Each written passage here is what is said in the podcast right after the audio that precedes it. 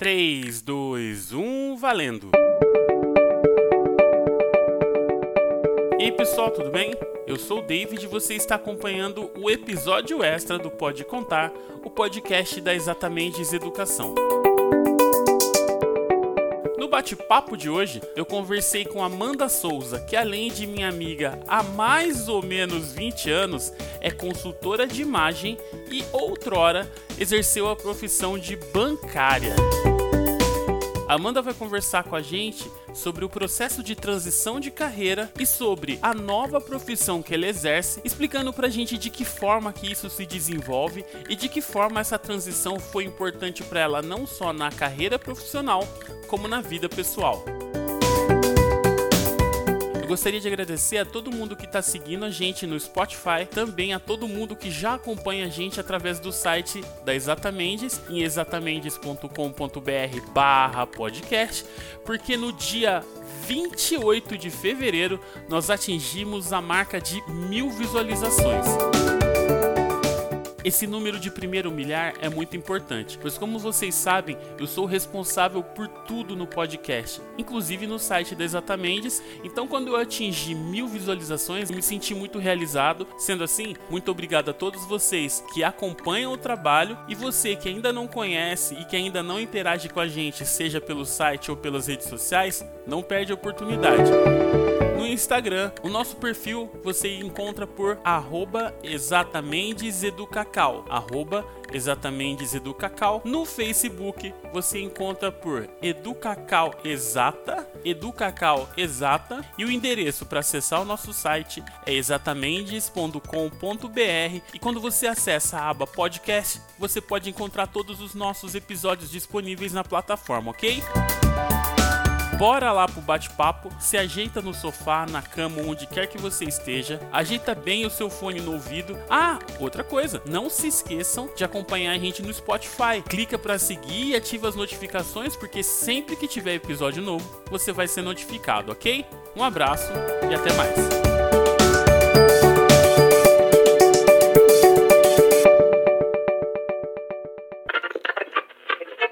Five, four, three, two, one, zero. Em primeiro lugar, boa noite. Obrigado pelo convite. Faz tempo que eu espero participar do seu podcast, por tantos motivos que já te falei e por ser uma causa que eu acredito muito, que é falar com jovens sobre momentos complexos que viverão ou estão vivendo. Então, muito obrigada por isso.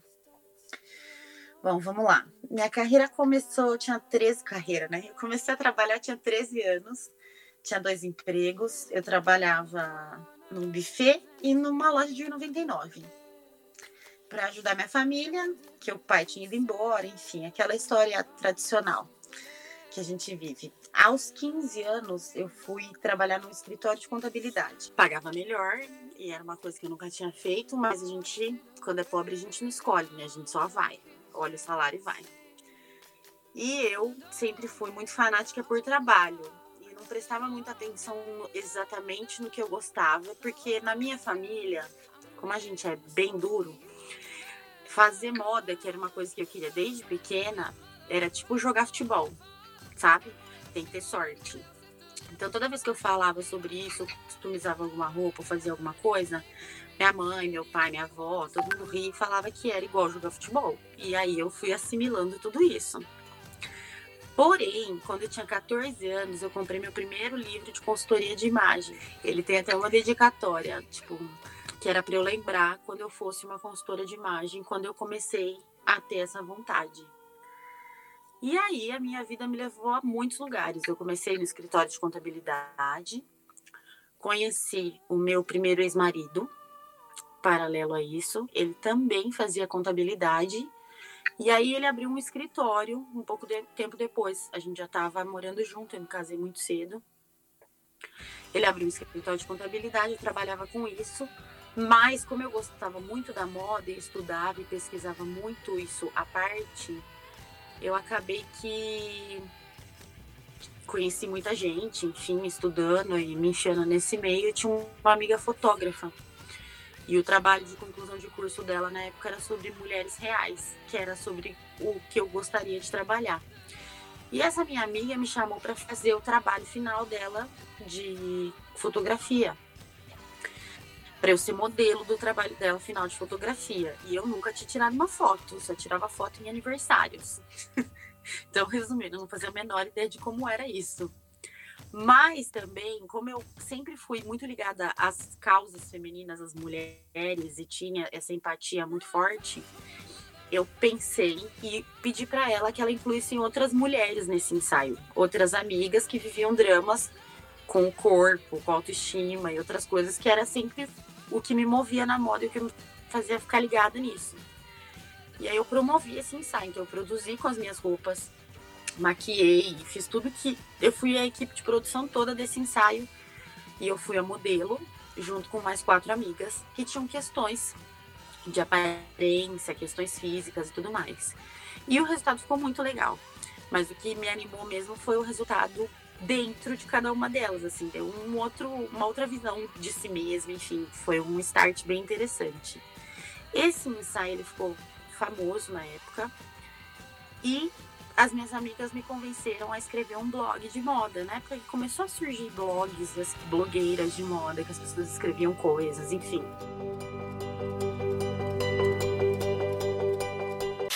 E aí a gente, numa brincadeira, eu fiz um blog que chamava Nega na Moda, onde eu achava que só essas minhas quatro amigas liam.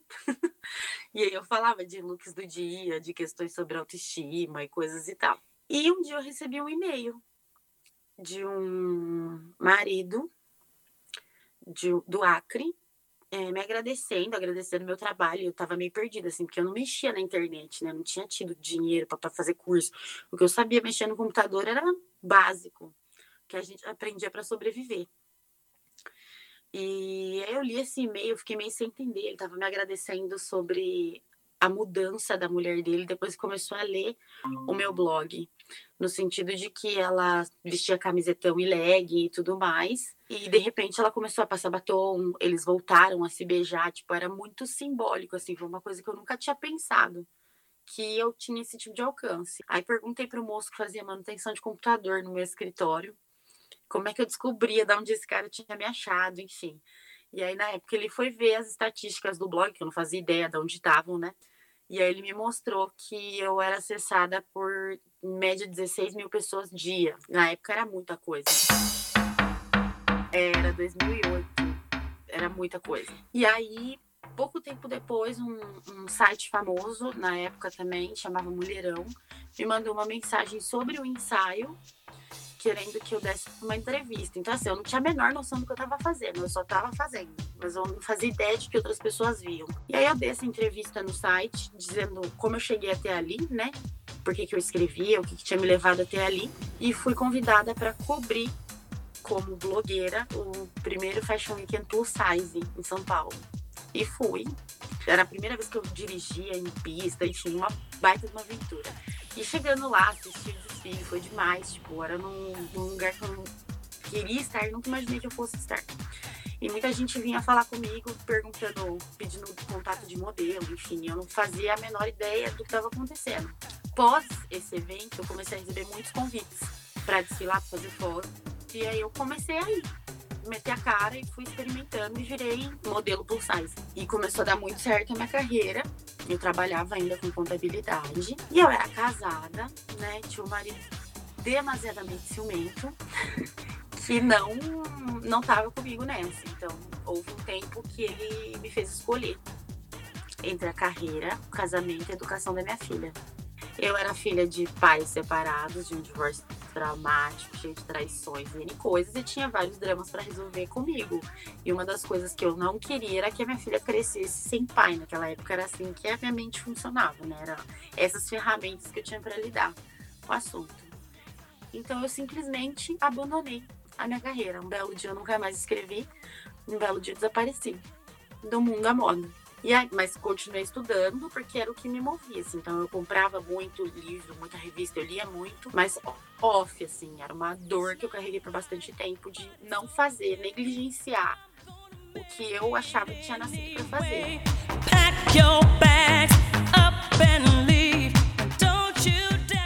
E aí a gente trabalhava junto com contabilidade e surgiu um convite de uma amiga para trabalhar num banco, coisa que eu jamais pensei que faria.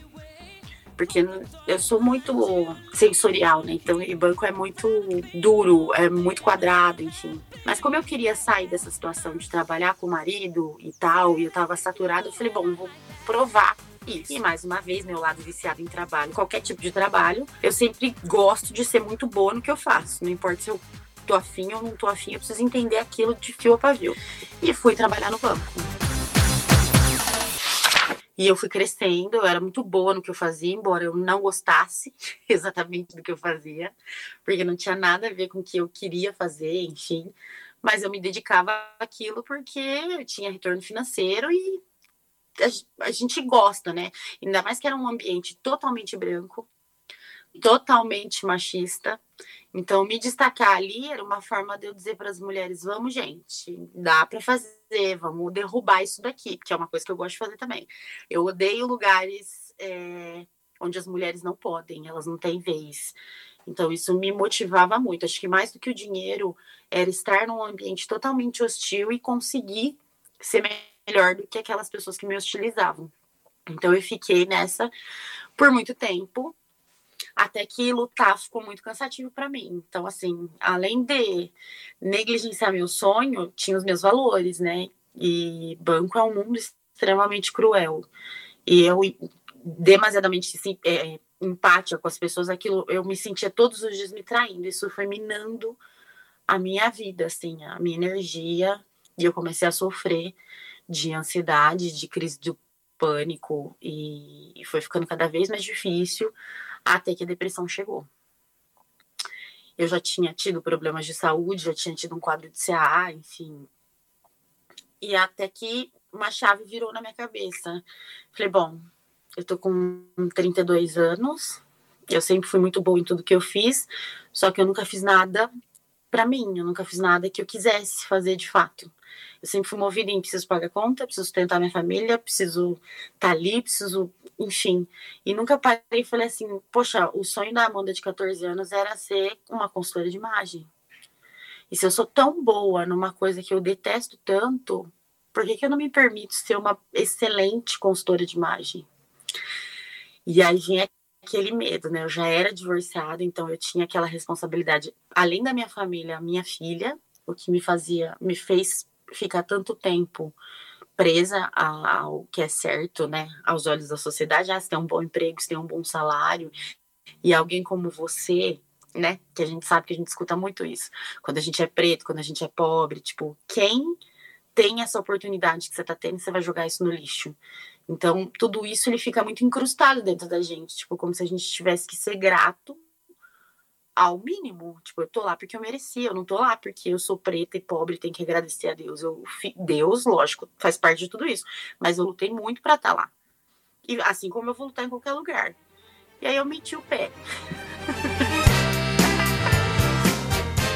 Ah, então, ó, antes da gente chegar no mete o pé, eu queria perguntar para você se essa rotina não é um, uma, uma situação de status cobiçada por muita gente. Isso não acaba compensando, Amanda? Então, por um tempo a gente se ilude, acha que sim, né? Porque o gerente de banco, enfim, a área financeira é muito glamourizada, né?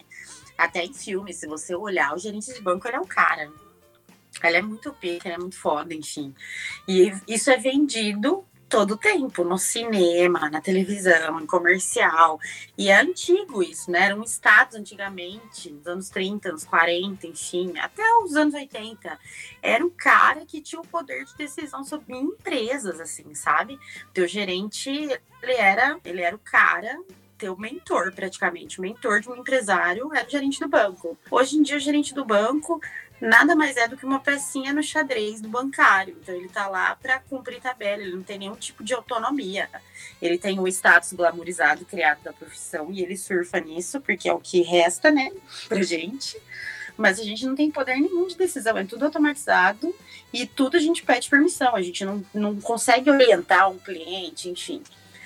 Tem um glamour, tem um retorno financeiro, que para muita gente é suficiente, tem pessoas que nasceram para fazer isso e tá tudo bem. Mas a gente se ilude, sim. Eu, por muito tempo, fiquei tipo, nossa, eu estou onde eu deveria estar. Minha vida é maravilhosa. Só que todo dia eu ia embora para casa, além de esgotada, sentindo que eu faltava um pedaço. Não era. Eu, eu, parecia que eu estava no lugar onde eu deveria estar, mas, eu, mas não era isso, entendeu? É o que todo mundo me dizia, é o que eu tô falando. Tipo, como assim você vai largar um emprego desse? O emprego é maravilhoso. Você, tipo, venceu na vida, sabe o American Dream? Eu lembro que você algumas vezes tentou voltar com o seu blog. Começava, parava. Começava, parava. É, qual a importância desse blog nessa decisão de meter o pé?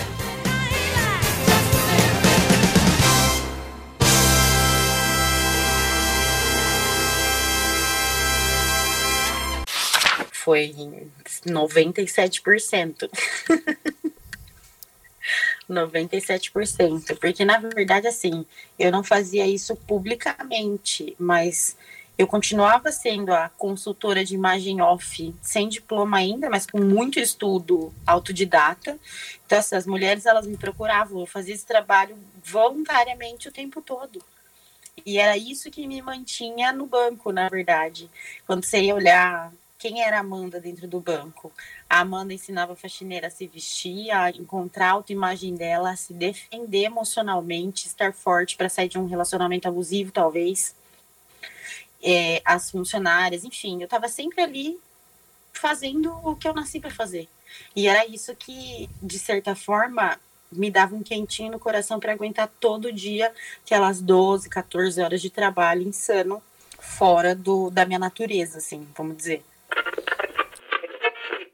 Muito daquela Amanda que era referência não era construída por isso por essa imagem, a, ima a, imagem da Amanda do banco, a imagem da Amanda que chegava assim, ó. Eu lembro que uma vez você foi me buscar no serviço. Acho que é, é, foi uma cena assim. Todo mundo viu você chegando, todo mundo falou assim: Mano, que mina é essa, velho? Eu falei: Ah, pera aí que vocês vão ver quem que ela é. Aí você veio vindo na minha direção, assim, as pessoas olharam assim, e você tava super lindona. Você lembra, eu lembro que você tava com uma calça larga, um boné de abarreta, acho que era uma blusa, algo parecido com cropped, não sei, alguma coisa assim. Todo mundo ficou assim: quem que é essa mulher? E aí, quando as pessoas olha, olhavam para você, não era essa Amanda do banco que elas estavam vendo?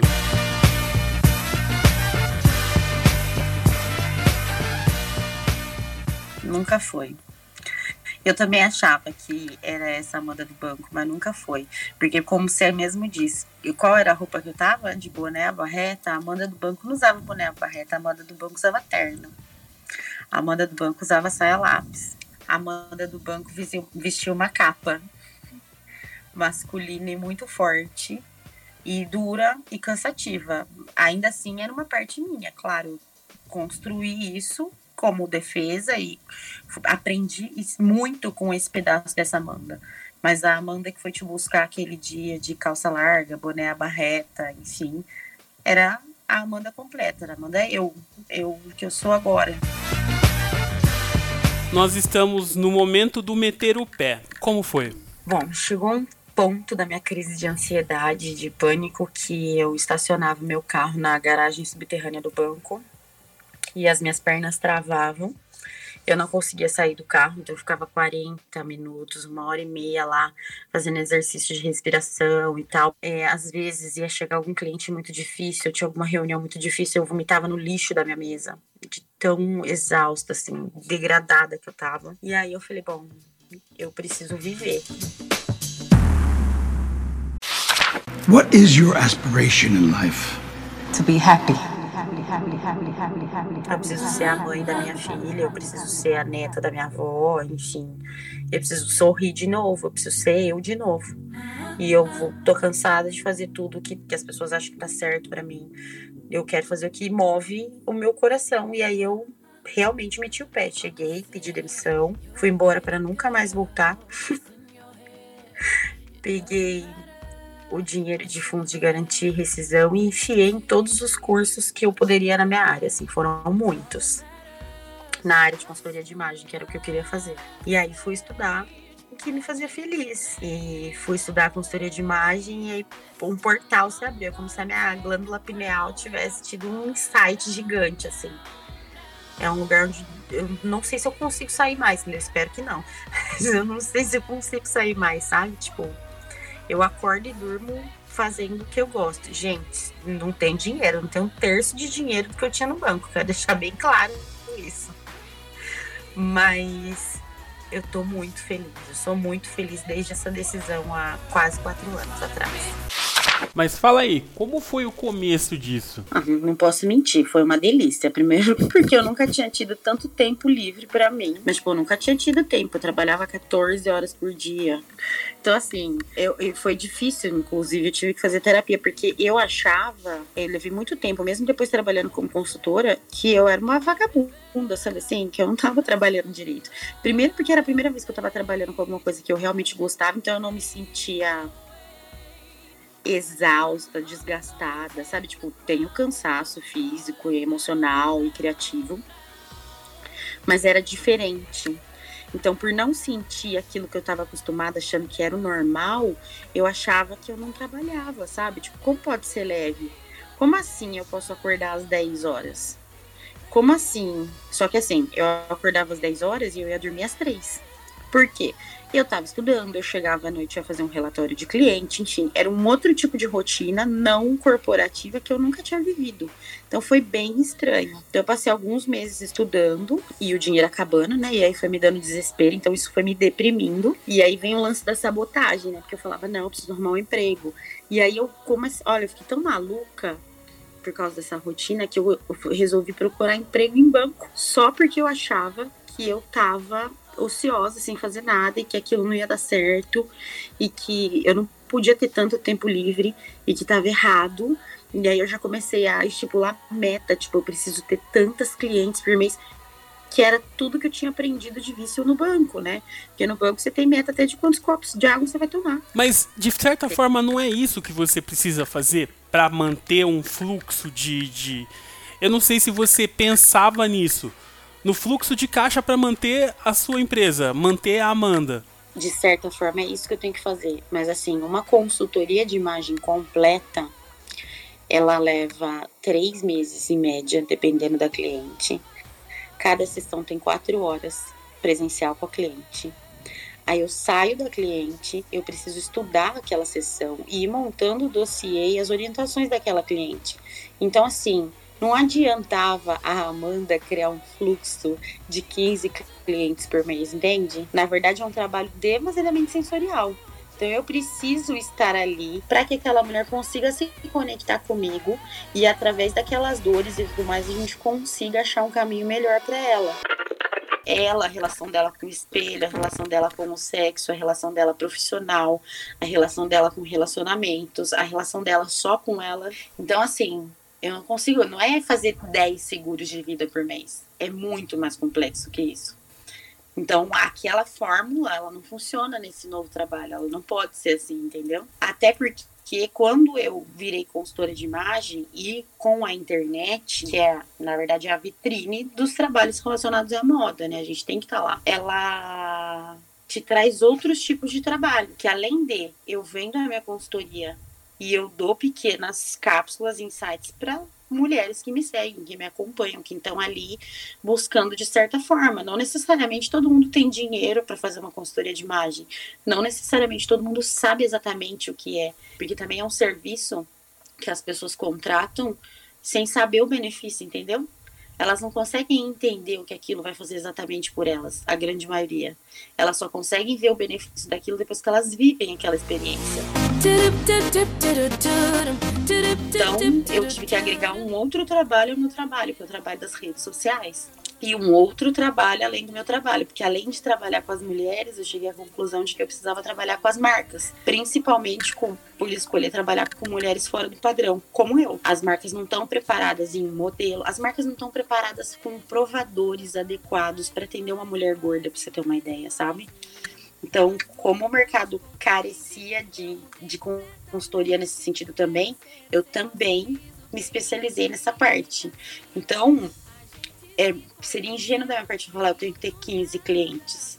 sendo que eu tenho uma nova cesta, um novo olhar, um novo jeito de trabalhar que não é corporativo. Então, assim, não adianta, a Amanda não vai começar a trabalhar às 8 às 7 da manhã.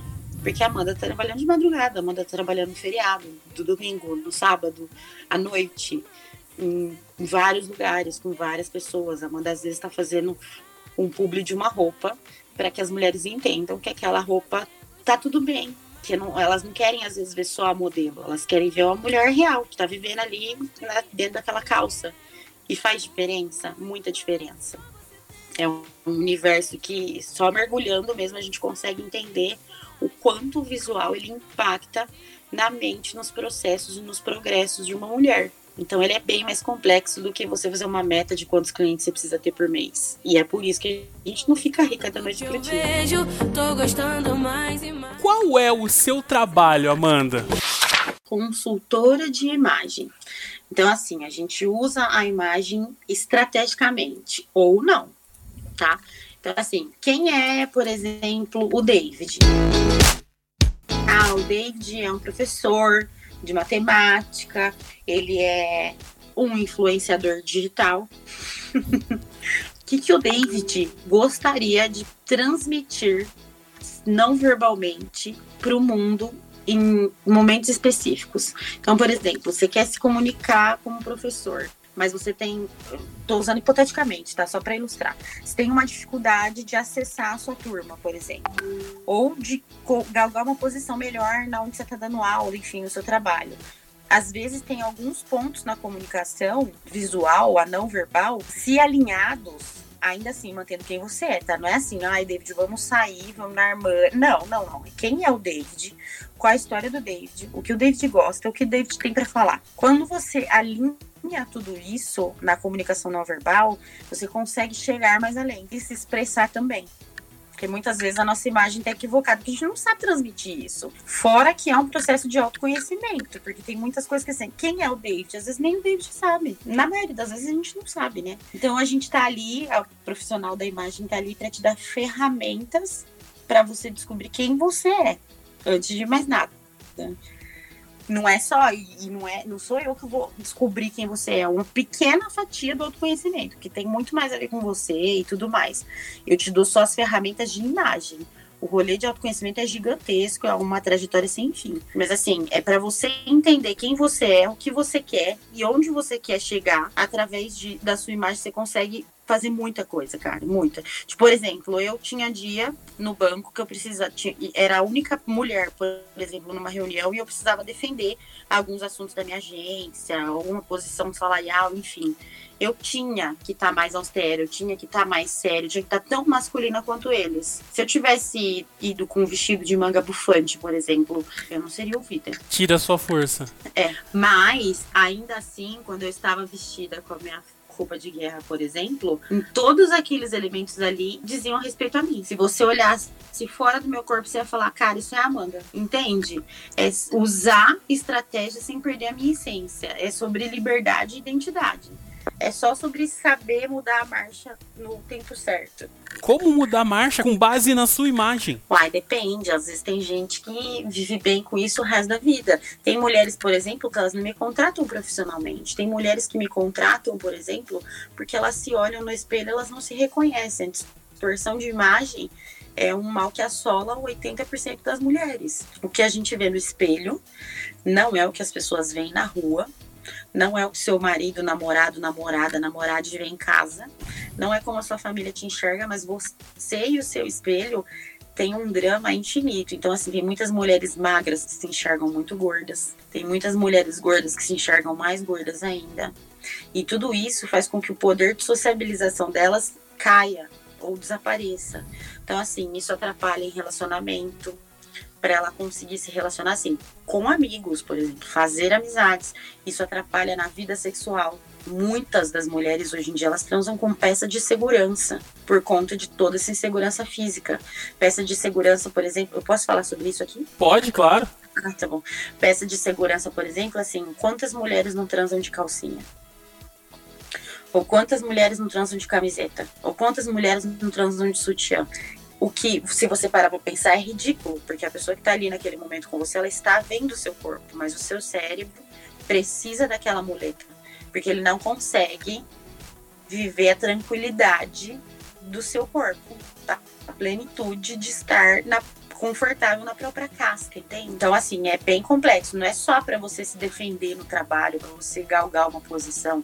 É um rolê sobre é você com você mesma. Então, assim, muitas mulheres me contratam, por exemplo, quando elas mudam de década. Então, assim, eu entrei no, nos 30. Tem todo um rolê psicológico e físico e emocional de que ela não se reconhece mais emocionalmente e fisicamente. Mulheres pós-parto, por exemplo é um novo corpo com outra cabeça. Então, aquilo gera uma insegurança, um desconforto e coloca ela naquele outro lugar de eu não pertenço, eu não consigo, e insuficiência, sabe?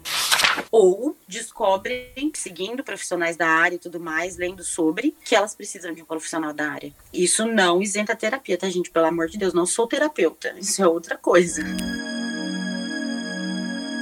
Caramba, eu acho que o nosso papo começou sendo sobre mudança profissional, mas eu acho que ele vai acabar se aprofundando um pouco mais em outras veredas. Quem te procura? Todo tipo de mulher. Como eu te falei, mulheres nessas fases que eu mencionei. É, mulheres que só querem ser mais fashion também existe e tá tudo bem, porque a gente também trabalha, pesquisa moda e tudo mais, a gente usa regras da moda, é, não são tendências, tá? é diferente. Mas eu atendo exclusivamente mulheres. E no começo da minha carreira, eu estava decidida só atender mulheres gordas. Até eu mergulhar totalmente nesse universo e entender que todas as mulheres têm dores. Não só as gordas. Eu sou especialista em plus size, mas hoje eu atendo todo tipo de mulher. Gorda, magra, alta, baixa, branca, preta, enfim. Mulheres têm dores. A mulher é muito complexa e a cobrança da sociedade em cima de qualquer uma de nós é esmagadora. Então, assim, eu atendo mulheres, todo tipo de mulheres. Então, é mulheres que querem mudar de carreira ou já mudaram de carreira, mulheres que querem promoção, mulheres que vão se casar, mulheres que estão se separando mulheres que tiveram filho estão entrando numa idade nova. De, em geral, na maioria das vezes, a mulher quando está mudando de ciclo, seja ele qual for na vida. Entendi. Eu vejo o seu trabalho, dadas as devidas proporções e comparação que vou, na comparação que eu vou fazer, é como parece muito um trabalho de psicóloga, uma terapia. Parece, mas não é. Eu, inclusive, indico. Tem casos que eu não consigo resolver. Tipo, tem gente que precisa só da consultoria de imagem, tem gente que precisa só de terapia e tem gente que precisa dos dois. Então, assim, por isso que existe uma anamnese, uma conversa presencial, um estudo total do que ela tá vivendo, do que ela almeja, do que ela precisa. E muitas vezes eu não atendo aquela mulher. Eu falo, olha, não tá no seu momento de fazer esse trabalho. Antes disso, você precisa entrar num processo de autoconhecimento profundo, com respaldo profissional. A terapia, a consultoria de imagem não isenta a terapia, ela não é uma terapia. Ela só te dá ferramentas para se conhecer e se libertar de algumas coisas. A aceitação quando vem alguma crítica pesada àquela imagem, como ela é? na maior parte das vezes? Primeiro que não vem nenhuma crítica pesada daquela, daquela imagem, tá? Porque tudo que tá ali naquela imagem que compõe aquela pessoa vem de toda a fotografia da vida dela. Criticar seria ferir uma história, entende? Se ela está ali daquela forma, foi porque todos os fatores da vida dela trouxeram até ali. E não existe um certo ou errado para viver a vida, né? A gente luta com as ferramentas que a gente tem naquele momento. Então não existe uma crítica. É assim, é que que você, o que você gostaria? Quem, o que, que te dói? Como eu posso te ajudar? O que, que você almeja? É isso? Então vamos lá. É isso que nós vamos trabalhar olha, você pode ir por esse caminho, o que, que você acha disso, vamos experimentar isso. Então, tem exercícios é, visuais, com moda mesmo, de vestir, de shopping, de guarda-roupa. Um guarda-roupa, eu falo sempre isso, o guarda-roupa ele é o coração da mulher. É o lugar mais íntimo de uma mulher, assim. A hora que você abre a porta de um guarda-roupa de uma mulher, todos os dramas, os traumas, os segredos dela estão ali. Então você precisa ser muito empática para poder ouvir. Você ali é um ouvido. Você ouve e é, paramenta aquela pessoa para o que ela almeja. Então não existe uma crítica severa. Não tem isso. Ai, você não deve usar a barriga de fora. Isso te faz feliz? Então vamos usar isso estrategicamente para o que você está me dizendo que quer. Eu, por exemplo, sou uma mulher que você sempre vai me ver na rua 95% das vezes de barriga de fora. Você sabe por quê? Não. O que, que acontece? Eu sou uma mulher gorda, né? E eu sou uma mulher, graças a Deus, muito livre com o meu corpo. Eu sou muito tranquila em relação a isso, de verdade.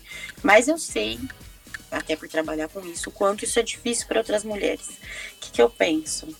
A roupa para mim, nesse caso, cropped para mim, é um ato político. Toda vez que eu saio na rua, de barriga de fora, em algum lugar da rua, na farmácia, no ônibus, sei lá, em qualquer lugar, tem alguma mulher com vergonha do corpo dela ou se sentindo inadequada que vai me ver passando, vai me ver em algum lugar, qualquer um, por relance, vai olhar para mim, vai ver a minha liberdade e vai falar: puta, eu posso.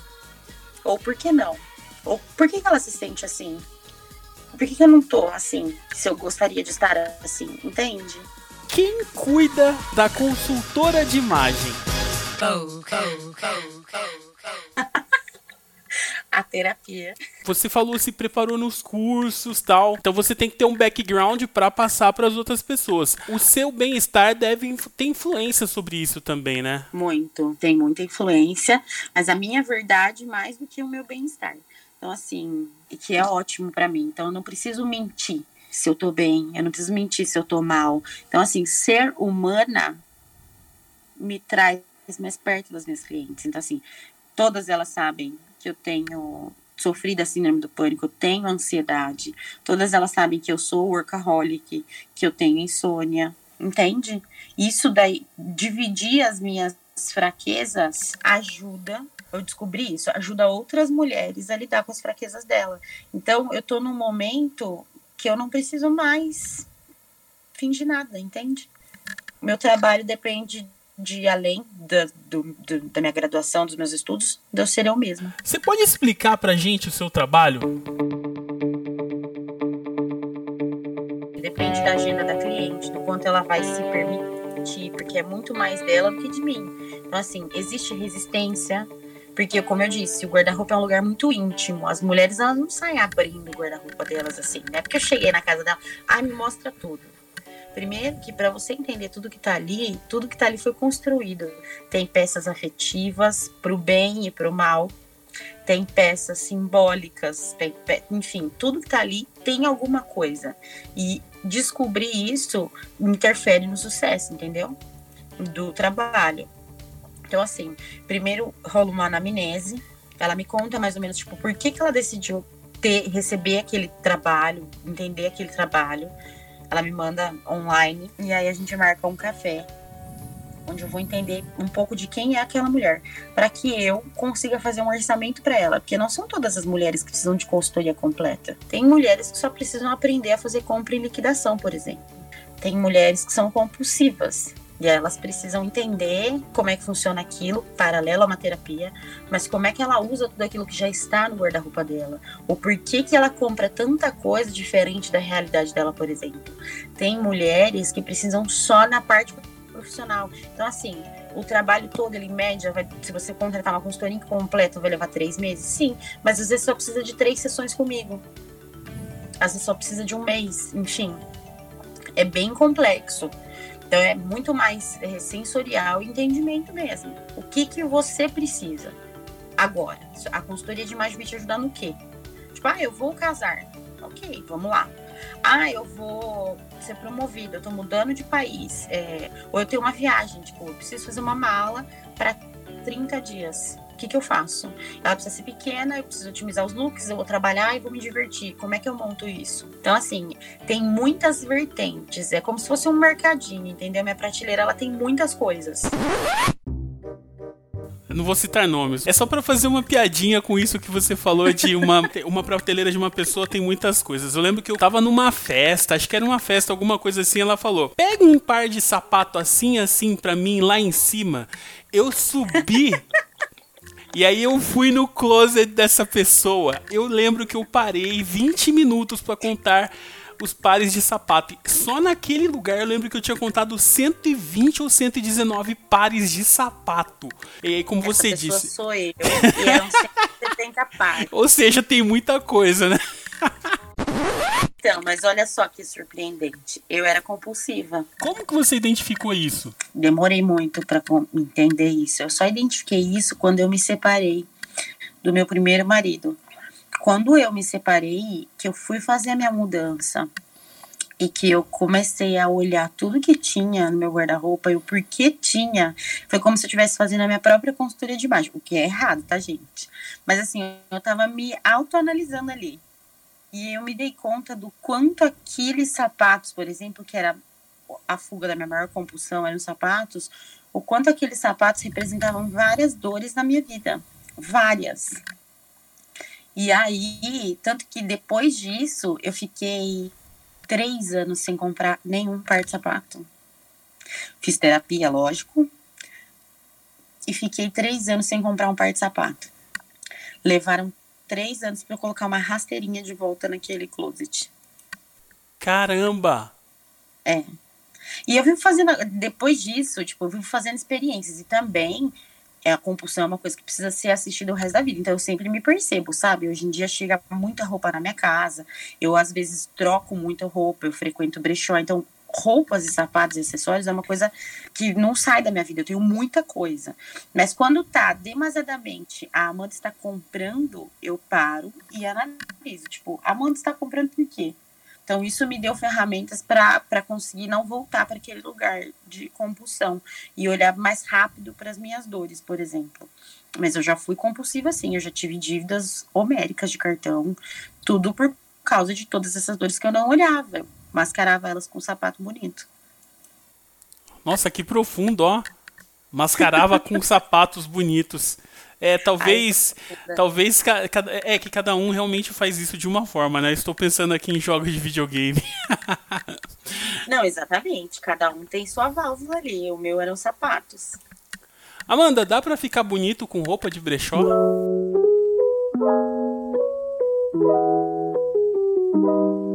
Super dá, pelo amor de Deus. Eu sou a rainha do brechó, meu filho. Eu sou aquele tipo de pessoa que você vai falar, nossa, que roupa incrível, que o povo fala que a gente não deve falar, amigo, foi 10 reais, super dá. Brechó é vida e o brechó mantém o planeta oxigenado. Então eu sou amante, defensora de brechó. Vamos brincar de futurologia. Como você se enxerga daqui 10 anos do ponto de vista profissional? Cara, eu quero, eu não quero ser famosa, não. Eu quero que a minha profissão esteja mais difundida, porque quando a pessoa fala consultoria de imagem, ainda vem Esquadrão da Moda na cabeça. E eu acho isso muito triste, porque é muito bonito, é muito além disso. E eu quero conseguir ter tocado mais mulheres possíveis, assim. É, né? Fama, tipo, chegar longe, sabe? Atingir um público maior, é poder dar mais palestra, poder ter mais gente, mais mulheres de cropped, mais mulheres sem sutiã, mais mulheres peladas com a luz acesa, é, mais mulheres em profissões e, e, e, cargos que sempre sonham, enfim, é, é isso. Eu me vejo daqui a 10 anos atingindo mais mulheres. É o que eu quero. Quem quiser ser consultora de imagem ou consultor de imagem, o que, qual é o caminho? Bom, é, não necessariamente você precisa estudar moda, ter faculdade de moda. Eu não tenho, tá? Ainda. Mas você precisa fazer um curso de consultoria de imagem. É o básico. Isso é prime primeiro. E aí, enfim, dali pra frente tem um milhão deles, assim.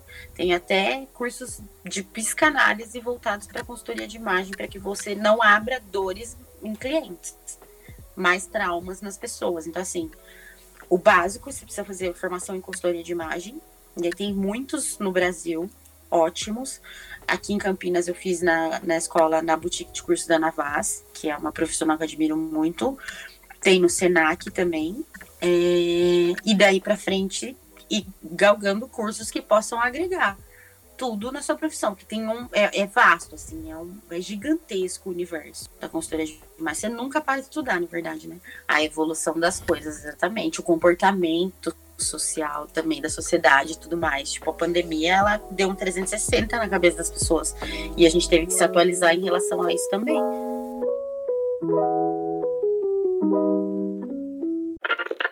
Nós vamos fazer agora, queridíssima Amanda Souza, um ping-pong rápido, ok? Eu pergunto. Olha, Marília Gabriela. Tipo isso, eu converso hoje com ela. Um bate-bola, um jogo rápido. Ai, que delícia, muito bom.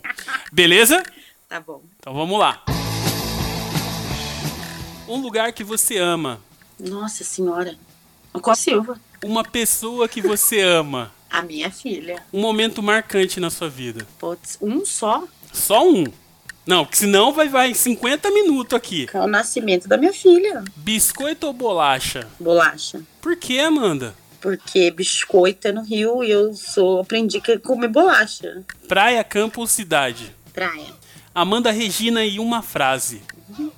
Intensa. Não tem uma frase, é uma palavra, é intensa. Para encontrar a Amanda, Instagram, arroba closet da nega, nega com dois Gs. uma mensagem pra quem tá ouvindo a gente, Amanda. Podia fazer a Xuxa aqui e falar não desista dos seus sonhos, mas é. Assim, todo mundo vai sempre dizer que você não deve, que você não pode e que você existe, que a vida existe um, exige e existe em um formato. Se você não concorda, siga a sua intuição, não aceite, seja exatamente quem você quer ser. Porque na verdade no final é só você com você mesmo. É você com, com todas as suas escolhas e sensações, a sociedade está sempre observando, seja sua família, amigos, é, profissionalmente. Então é você com você mesmo. Então a vida é muito curta para não se fazer feliz e não vai ser fácil. Ser feliz dá muito trabalho, mas ser triste também. Então, siga seus instintos, faça o que você quer na medida do possível. Busque ser quem você quer ser. O importante é ser Senhoras e senhores, eu conversei hoje com Amanda Souza, consultora de moda, consultora de imagem, perdão, Obrigada. consultora de imagem. Nesse episódio especial, eu tentei trazer uma pessoa especial para falar sobre um assunto delicado, que é a mudança, a transição profissional, mas eu acredito que esse esse episódio acabou tendo uma mensagem muito mais profunda. Então você que é menina, você que é menino também que está ouvindo o nosso episódio de hoje, dia 8 de março, é, eu espero que você tenha se sentido tocado pela nossa mensagem. Pela nossa não, pela mensagem da Amanda. Amanda, muito obrigado pela sua participação. O prazer foi meu. Obrigada pelos 25 anos de amizade e por me sempre me lembrar de quem eu sou e de onde eu vim e poder me ajudar a mostrar isso para as outras pessoas. Obrigada. Obrigada por quem ouviu e ficou até aqui. É nóis, Amanda, um abraço. Tchau, beijo.